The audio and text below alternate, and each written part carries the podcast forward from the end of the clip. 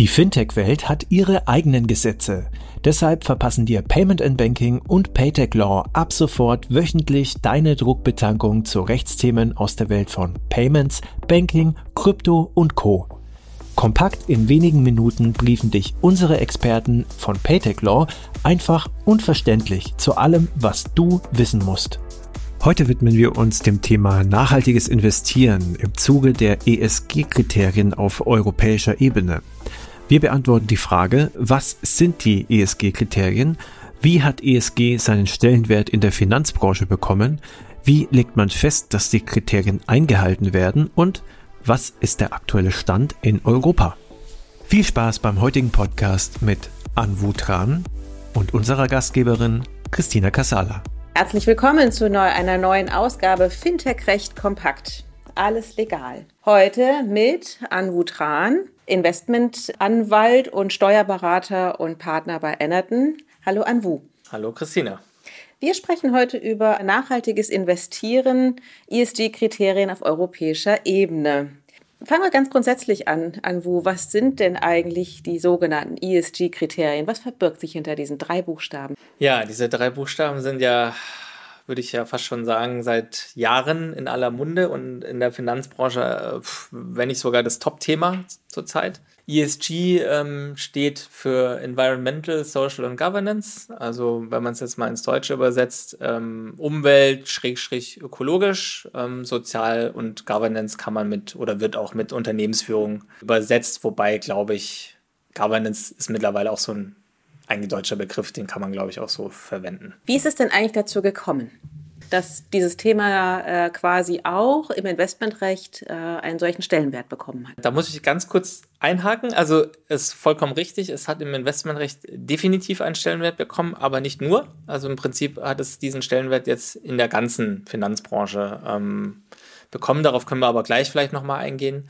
Ähm, wo, woher kommt das Ganze? Letzten Endes, wie so oft, auf europäischer Ebene getrieben worden. Es fing im Prinzip mit dem EU-Aktionsplan 2018 an, mit dem man jetzt mal in a nutshell gesagt hat, dass man eben äh, Klimaschutz vor allem ernst nehmen muss. Mhm. Ja, also äh, vereinfacht gesagt hat die EU-Kommission erkannt, dass es eben 5 nach 12 ist, wenn es um so Themen geht wie äh, Umweltverschmutzung und, und Klima. Wandel etc. und dass da einfach was getan werden muss. Es gab noch ein paar andere Maßnahmenpakete, ähm, gab ja diesen Green Deal und dies, dieser Deal und auch dieser Aktionsplan muss ja irgendwie umgesetzt werden. Wie macht man das natürlich im Zweifel durch Gesetze erstmal, die dann auch wiederum umgesetzt werden müssen, aber quasi als logischer Zwischenschritt brauchen wir erstmal verbindliche Regeln und deswegen gibt es eben die ESG-Regulierung, nenne ich es jetzt mal, die ähm, 2019 als auch 2020 veröffentlicht wurde. Das ist in erster Linie die sogenannte Offenlegungsverordnung und die sogenannte Taxonomieverordnung. Mhm. Das heißt, es geht um viel Transparenz für den Kunden oder für wen? Genau, es geht in erster Linie mal um Transparenz für den Kunden, wovon auch immer. Also diese Transparenzpflichten, die, sage ich mal, primär in der Offenlegungsverordnung äh, mal originär festgelegt werden, zur Taxonomieverordnung komme ich gleich noch, richten sich im weitesten Sinne an alle Finanzunternehmen, die anlegen. Also zum Beispiel Banken, die Portfolioverwaltung machen, äh, auch die ganzen Kapitalverwaltungsgesellschaften, Schrägstrich Asset Manager und durchaus auch Versicherer, die Versicherungsanlageprodukte anbieten, weil auch da ist ja letzten Endes, wie auch bei den anderen Konstellationen so, ein Versicherter hat ja einen Anspruch für den Fall der Fälle. Das Geld muss ja auch irgendwo herkommen dann und deswegen ist natürlich auch die Versicherung darauf bedacht, äh, ihr Geld zu mehren, muss dementsprechend auch ihr Geld anlegen und dementsprechend sind sie auch in diesem Kreis der Verpflichteten dabei. Die Taxonomieverordnung, um das vielleicht auch ein bisschen einordnen zu können, die ergänzt sozusagen die Offenlegungsverordnung. Die Taxonomieverordnung ähm, setzt sich dezidiert mit der Frage auseinander, wann ein Investment als ökologisch nachhaltig gilt. Also das ist sozusagen eine Untermenge eben dieses ESG, also in dem Fall das I. ähm, wird sehr detailliert durch diese Taxonomieverordnung geregelt. Wie muss man sich das vorstellen? Also du sagtest, ähm, es richtet sich an Finanzteilnehmer und Finanzberater, die diese ESG-Kriterien einhalten müssen. Gibt es da quasi eine Tabelle, die sie abhaken müssen und zum Schluss kriegen sie einen Stempel? Den ESG-Stempel? Also einen richtigen Stempel äh, soll es nicht geben. Natürlich ist es so, dass äh, gerade diese Finanzmarktteilnehmer, Berater sind ja in der Regel hochregulierte Institute etc.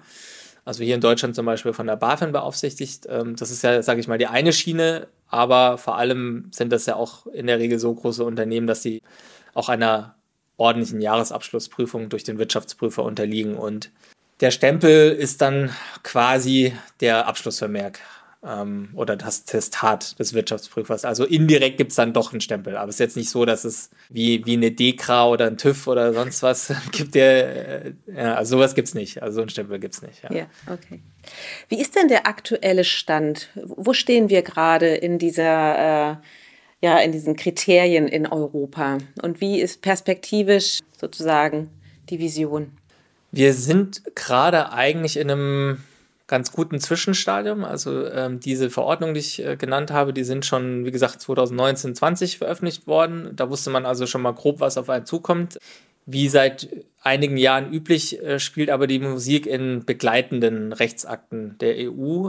Das sind die sogenannten Level 2 ähm, Akte. Das sind dann eben sogenannte delegierte oder Durchführungsverordnungen oder auch ab und zu mal Richtlinien. Es gibt insgesamt drei Level, richtig? Genau. Mhm. Das dritte Level wäre dann, ähm, das sind dann Dokumente von den Aufsichtsbehörden direkt, ja, also nicht von der, nicht vom europäischen Gesetzgeber, sondern von den zuständigen Aufsichtsbehörden, die letzten Endes ein paar Hinweise und Tipps geben, wie man jetzt eigentlich eine Vorschrift auslegen muss, weil selbstverständlich äh, gibt es oft Fragen. Der Rechtstext ist nicht 100% klar. Und dann ähm, gibt da die Aufsichtsbehörde ein bisschen Guidance. Das sind dann die Questions and Answers, QA. Ähm, manchmal auch Guidelines, also Richtlinien. Wobei, äh, um diesen Begriff so ein bisschen einzufangen, also Guidelines hört sich ja erstmal so an, als wäre es vielleicht nicht verbindlich, aber um es kurz zu machen, am Ende des Tages sind auch diese Guidelines und QA im Ergebnis verbindlich, weil sich die nationalen Aufsichtsbehörden bei uns, die BaFin, letzten Endes eigentlich immer dran halten möchte. Aber wir sind Level 2, sagst du. Wir sind, äh, wir sind eigentlich auch schon in Level 3. Es ist, äh, es ist tatsächlich ein, ein relativ wildes Nebeneinander von, von ja, Prozessen. Level 1 ist in der Tat final, das sind ja im Prinzip nur diese zwei Verordnungen. Äh, Level 2 äh, sind wir relativ weit. Da ist es so, dass die zuständigen Aufsichtsbehörden, in dem Fall ist es vor allem die ESMA, Europäische Wertpapieraufsichtsbehörde, hat weitgehend äh, schon die finalen Entwürfe ähm, bereitgestellt. Im Ganzen ging ein äh, jeweils ein Konsultationsverfahren voraus, äh, in dem eben in dem Fall die Finanzmarktteilnehmer, Berater oder auch alle anderen, die da vielleicht ein Interesse dran haben, äh, grundsätzlich mal Stellung nehmen können.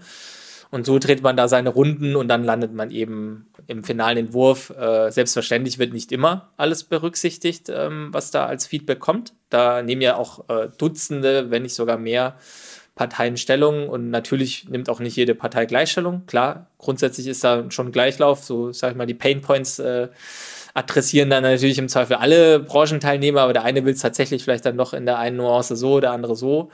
Und auch da muss sich ja natürlich die Aufsichtsbehörde entscheiden, berücksichtige ich das Feedback überhaupt? Und wenn ja, von wem und, und inwieweit? Ne? Richtig. Also ich, ich würde mal sagen, äh, Stand heute sind wir eigentlich insoweit recht fortgeschritten, dass man jetzt eigentlich ganz gut in die Umsetzung gehen kann, weil eben viele der Texte in einer finalen oder fast finalen Fassung sind. Ähm, in der Regel ist es so, dass die finalen Entwürfe nicht nochmal groß angepasst werden. Das sind ja jetzt die europäischen Kriterien. Wo stehen wir denn im internationalen Wettbewerb? Da müssen wir, glaube ich, differenzieren. Also es ist ja, wie gesagt, eine europäische Initiative und deswegen alles, was da jetzt eben ähm, auf EU-Ebene EU kommt, gilt ja auch Jetzt mal für ganz Europa, jetzt mal grundsätzlich gesagt. Das heißt, da gibt es jetzt ja erstmal keine Divergenzen. National äh, kann es noch sogenanntes Goldplating geben. Goldplating bedeutet, dass man da eben noch einen Schritt weiter geht und nochmal ein paar strengere Maßstäbe anlegt. Das wird sich rauskristallisieren, aber erst die nächsten Monate, Jahre. In, in, in Deutschland ähm, gibt es da schon erste Bemühungen der BaFin. Insgesamt, wenn man da mal quasi über die EU-Grenzen hinausschaut, ja, also das bin jetzt kein, kein äh, Umweltwissenschaftler, aber ich würde mal behaupten, dass die EU da schon relativ weit vorne ist, ja, da, weil natürlich größere Industrienationen wie China zum Beispiel, ja, äh, was auch irgendwo verständlich ist, da vielleicht nicht so hinterher sind beim Thema Umweltschutz äh, wie jetzt die EU das Hauptthema sind gerade natürlich äh, so Sachen wie CO2-Emissionen, wo natürlich äh, Hand, das Hand in Hand gehen würde, wenn man da sagt, hier, wir wollen die Re Emissionen reduzieren, dass auf manche Länder natürlich einen recht harten Impact hätte auf ihre Industrie. Und deswegen ist es, glaube ich, auch irgendwo logisch, dass da jedes Land äh, ja unterschied äh, unterschiedlichen Wert auf, auf diese Maßnahmen legt. Aber um es kurz zu machen, ich denke, die EU braucht sich da nicht verstecken. Wir sind da auf einem guten Weg. Ähm, natürlich, wie so oft kann man sagen, mehr, mehr geht immer. Ähm, aber ich denke, das ist, das ist ein erster guter Schritt. Ähm, was man auch dazu sagen muss, das gibt so ein bisschen generell den regulatorischen Trend gerade wieder. Ähm, wir hatten ja darüber gesprochen, dass im Kern sind es Transparenzpflichten. Ja? Also da steht jetzt nicht unbedingt drin, du musst in dies und das investieren. Ähm, das, das ist ein Trend, der sich äh, auch durch andere Bereiche zieht. Man hofft da sozusagen darauf, auf eine mittelbare Wirkung. Also dadurch, dass der Kunde letzten Endes zumindest jetzt demnächst mal sieht, ja, in, in, in, was investiert da eigentlich meine Versicherung, meine, mein Asset Manager, wer auch immer, meine Bank, mache ich mir dann vielleicht Gedanken und merke, okay, ähm, das gefällt mir vielleicht alles gar nicht so. Ich, ich, ich lege Wert auf grünes Investieren und, und sehe, ähm, mein, meine Bank macht das nicht. Und dann gehe ich vielleicht zu einer anderen Bank, die äh, das macht. Und das ist, denke ich, so ein bisschen die Zielrichtung, ja, weil natürlich auch die rechtliche Hürde, jemanden wirklich direkt vorzuschreiben, in was er investieren muss, natürlich viel, viel höher ist. Und deswegen, glaube ich, versucht man eben momentan diesen mittelbaren Weg äh, zu fahren, dass äh, der Druck letzten Endes vom Kunden kommt. Ja, der Kunde hat eine eine sehr große oder eine, es, es kann eine sehr starke Kraft entwickeln, in der Tat. Das ist so zumindest das Bild beim, beim Gesetzgeber oft, dass ja das ultimative Korrektiv ja oft vielleicht nur der Kunde sein kann. Ja. Nachfrage sozusagen. Genau. Angebot wird durch Nachfrage gesteuert. Das ist so wahrscheinlich die Idealvorstellung. Gut, herzlichen Dank an Wu Sehr für gerne. deinen Einblick in das Thema nachhaltiges Investieren, ESG-Kriterien auf europäischer Ebene. Das war alles legal. Fintech recht kompakt für dieses Mal. Wir freuen uns, wenn ihr uns auf eurer Lieblings-Podcast-Plattform abonniert. Übrigens, wenn ihr noch tiefer in die Welt des Fintech-Rechts eintauchen wollt, dann abonniert unbedingt auch Paytech Talk, der Podcast von Payment Technology Law. Dort steigen Alresa, Frank und ihre Kollegen noch deutlich tiefer in komplexe Materien ein. Viel Spaß dabei und bis zum nächsten Mal bei Alles Legal. Fintech recht kompakt.